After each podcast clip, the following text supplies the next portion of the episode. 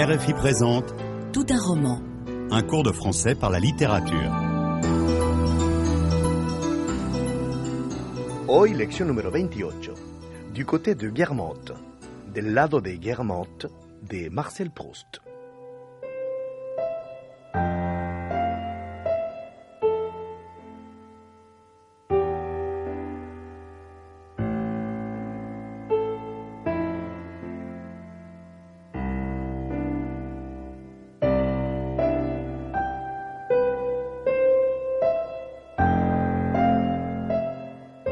Se considera a Marcel Proust como el mayor escritor de principios del siglo XX francés. Nace en París en 1871 en el seno de una familia burguesa e intelectual. Pasa sus vacaciones en Normandía, concretamente en Illiers, una pequeña ciudad de donde es su padre. Estos lugares de infancia inspirarán al joven Marcel que comienza a escribir a la edad de 14 años. Es un ser d'une sensibilité maladive et trop fine, de una sensibilidad enfermiza y demasiado fina, que le hace déborder d'amour a la moindre gentillesse, rebosar de amor a la más mínima amabilidad, como escribe en un libro autobiográfico Jean Santeuil. Asmático, lleva una vida bastante recluida que le empuja a leer muchísimo. Después de haber perdido a su padre, pierde a su madre, con la que mantenía una estrecha relación en 1905, encontrándose huérfano entonces. Situación que acrecienta su producción literaria, ya que puede, por fin, escribir sin temor de chocar con sus padres, pero añora a su madre. Escribe, Ma vie a désormais perdu son seul but, sa seule douceur, son seul amour, sa seule consolation.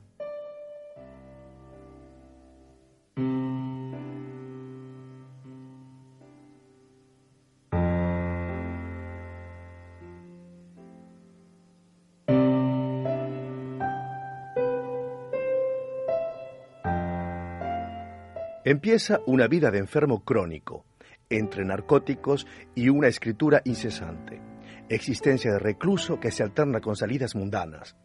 A lo largo de 10.000 páginas de sus cahiers, cuadernos, apunta todo lo que ve, ama, sufre y conoce. Es su verdadera vida, su yo profundo. Eso es lo que expresa también en su Contre Sainte-Beuve, contra Sainte-Beuve. Según él, la biografía y la crítica que buscan asociar al hombre y a la obra son inadecuadas. Un livre est le produit d'un autre moi que celui que nous manifestons dans nos habitudes, dans la société, dans nos vices.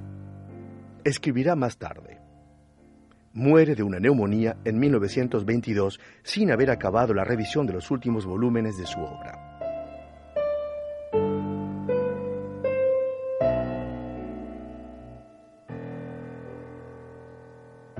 Lo original en la obra de Proust es el juego del trastorno del tiempo y la supresión del argumento, dos características que anuncian la novela moderna. Su obra maestra, titulada A la recherche du temps perdu, en busca del tiempo perdido, está consecuentemente consagrada al tiempo y a los recuerdos. Está compuesta por siete volúmenes, de los que tres fueron publicados después de su muerte. El último volumen, Le temps retrouvé, el tiempo recobrado, nos enseña varias cosas. Los seres envejecen, pero tienen una esencia oculta, intemporal. Así, el pasado puede ser reconquistado por medio de éxtasis de memoria involuntaria que pueden recordarnos nuestra infancia, como el sabor de una magdalena, que es un pastelito francés. Proust cree que, de este modo, al recobrar el recuerdo, el pasado permanece vivo. Esa fue su intención al escribir su obra de arte. En el segundo tomo, À l'ombre des jeunes filles en fleur, a la sombra de las muchachas en flor, es una obra maestra inigualada que pone en escena a más de 500 personajes. Proust da en ella muestras de poseer una fina psicología aplicada a los sentimientos de amor, envidia y vanidad. Du côté de Guermantes, por el lado de Guermantes, es el libro que nos interesa hoy. Este tercer tomo de La Recherche du Temps Perdu marca el final de la adolescencia del narrador y su entrada en el mundo de los adultos.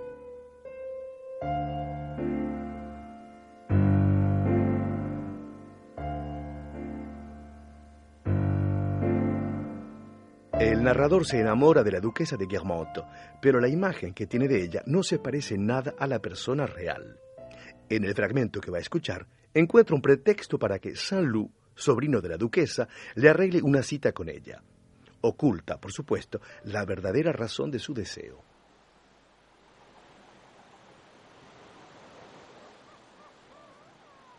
Écoute, tu permets?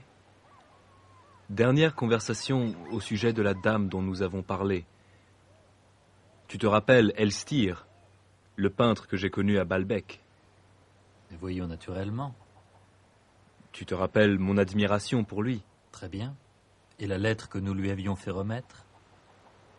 Eh bien, une des raisons, pas des plus importantes, une raison accessoire pour laquelle je désirerais connaître la dite dame, tu sais bien laquelle Mais oui, que de parenthèses. C'est qu'elle a chez elle au moins un très beau tableau d'Elstir. Tiens, je ne savais pas. Elstir sera sans doute à Balbec, à Pâques. Vous savez qu'il passe maintenant presque toute l'année sur cette côte. J'aurais beaucoup aimé avoir vu ce tableau avant mon départ. Je ne sais si vous êtes en termes assez intimes avec votre tante. Ne pourriez-vous, en me faisant assez habilement valoir à ses yeux pour qu'elle ne refuse pas, lui demander de me laisser aller voir le tableau sans vous, puisque vous ne serez pas là? C'est entendu, je réponds pour elle, j'en fais mon affaire. Robert, comme je vous aime.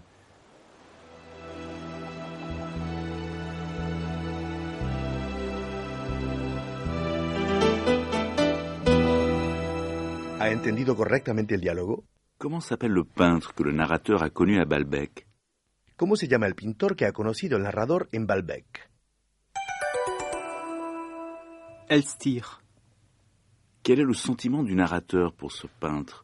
¿Qué sentimiento experimenta el narrador hacia este pintor? Un sentiment d'admiration.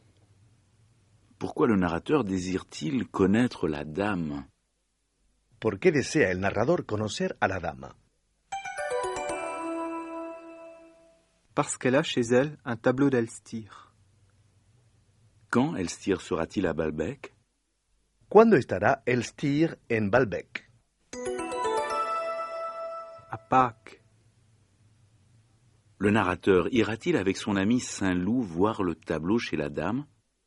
¿Irá el narrador con su amigo Saint-Loup a ver el cuadro a casa de la dama? Non, il ira seul, sans Saint-Loup. Qui est la dame? ¿Quién es la dama? La tante de Saint-Loup.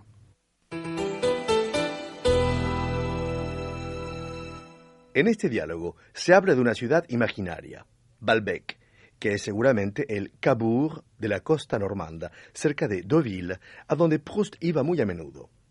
También se hace alusión a los pintores impresionistas al mencionar a Elstir, ese pintor cuyos lienzos le encantan en la novela.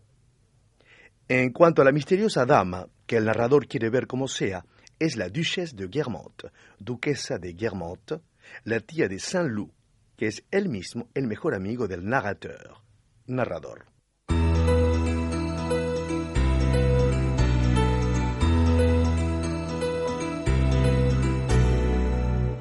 Veamos ahora en este diálogo la manera que se tiene de pedir información, un favor o una cita.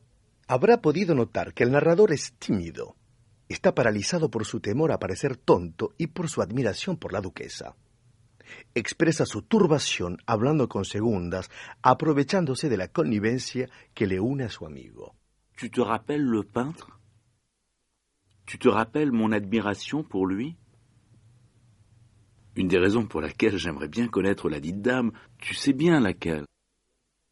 Aquí, en efecto, intenta implicar al otro evocando un pasado común con la repetición de ¿Tu te rappelles? ¿Te acuerdas?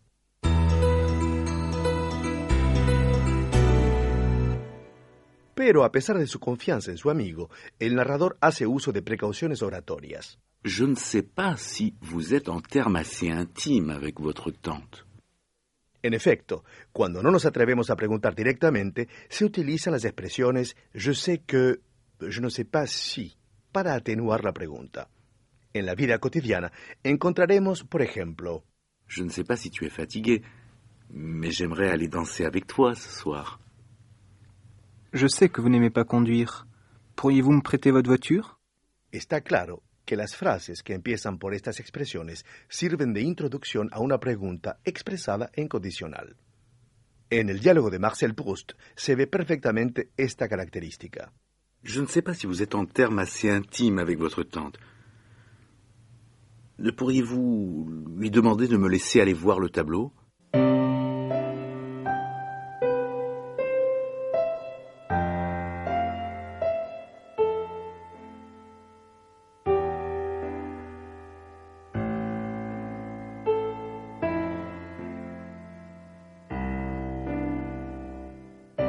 Usted está escuchando Tout un roman, un curso de francés a través de la literatura de RFI. Estamos estudiando un pasaje de Du côté de Guermantes de Marcel Proust. Le propongo volver a escuchar el diálogo.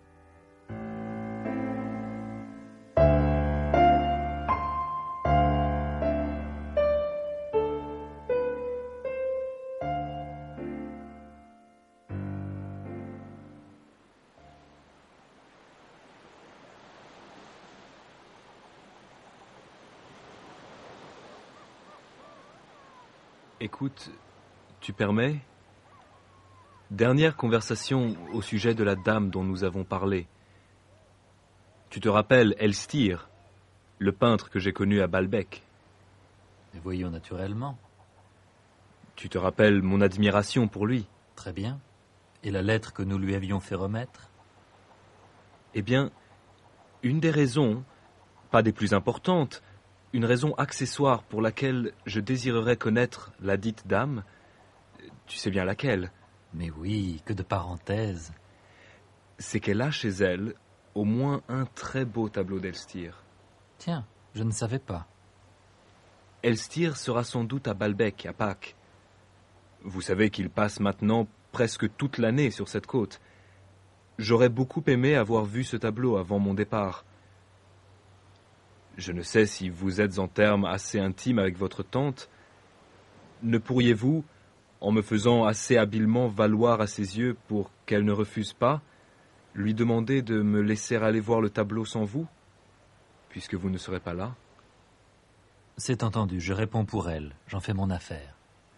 Robert, comme je vous aime.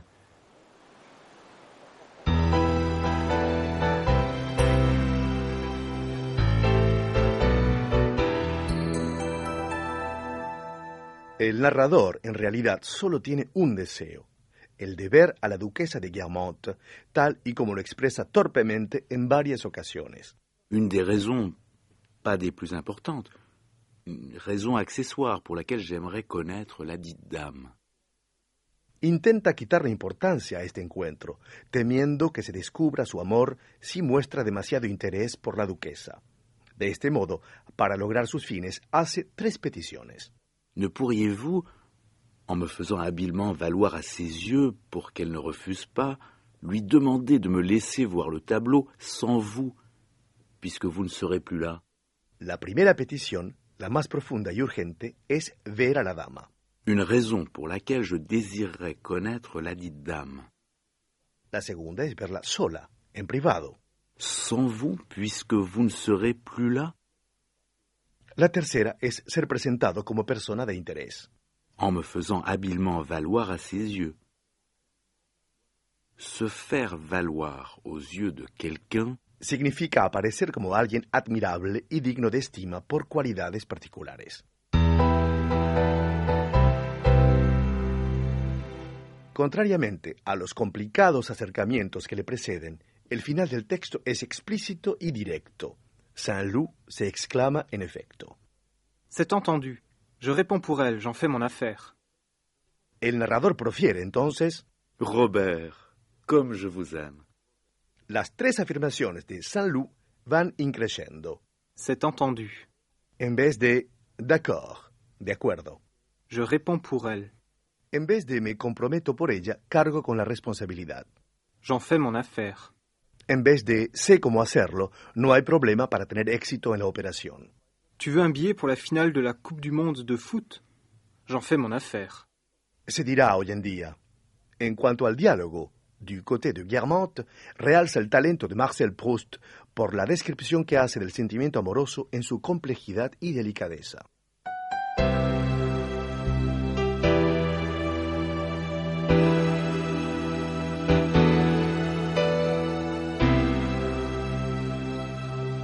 Existen otras situaciones en las que uno está tan intimidado que no se atreve a hacer su petición. Por ejemplo, este empleado que viene a pedirle vacaciones a su jefe.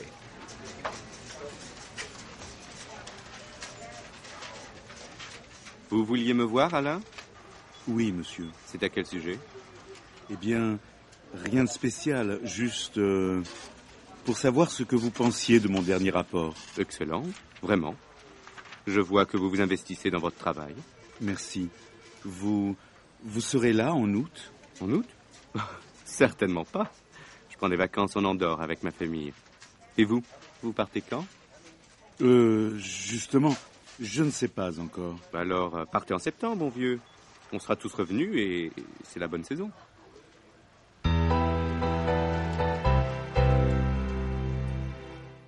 El tímido es torpe y cae en la trampa de sus propias preguntas, pero sobre todo duda y tartamudea cuando habla.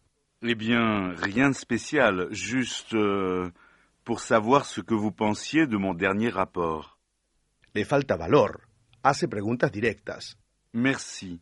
Vous vous serez là en août? Y no llega a formular sus deseos. Euh, justement, je ne sais pas encore. Alain podría responder a su jefe de manera distinta si tuviese más valor.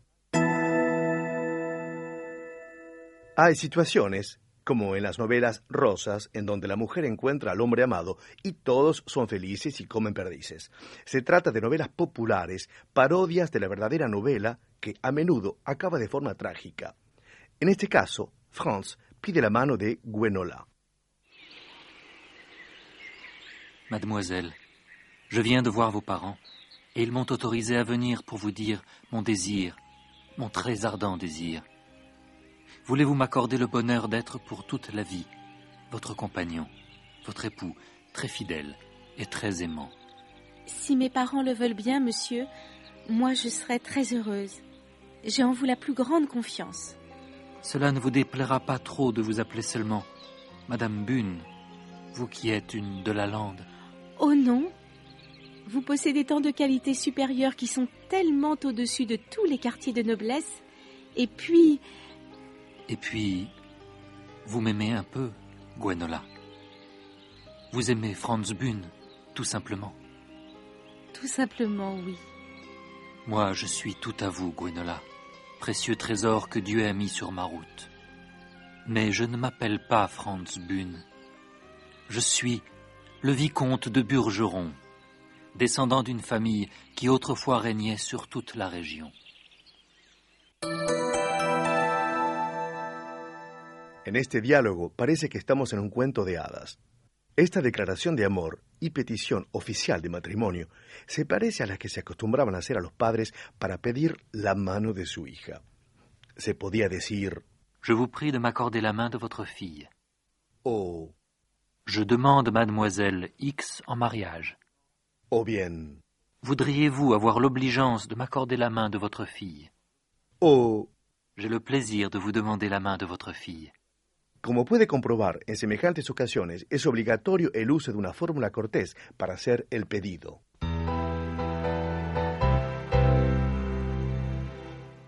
En esta lección hemos visto tres maneras diferentes de pedir un favor o concertar una cita, según se quiera resaltar el interés sentimental o hacer una petición en el trabajo.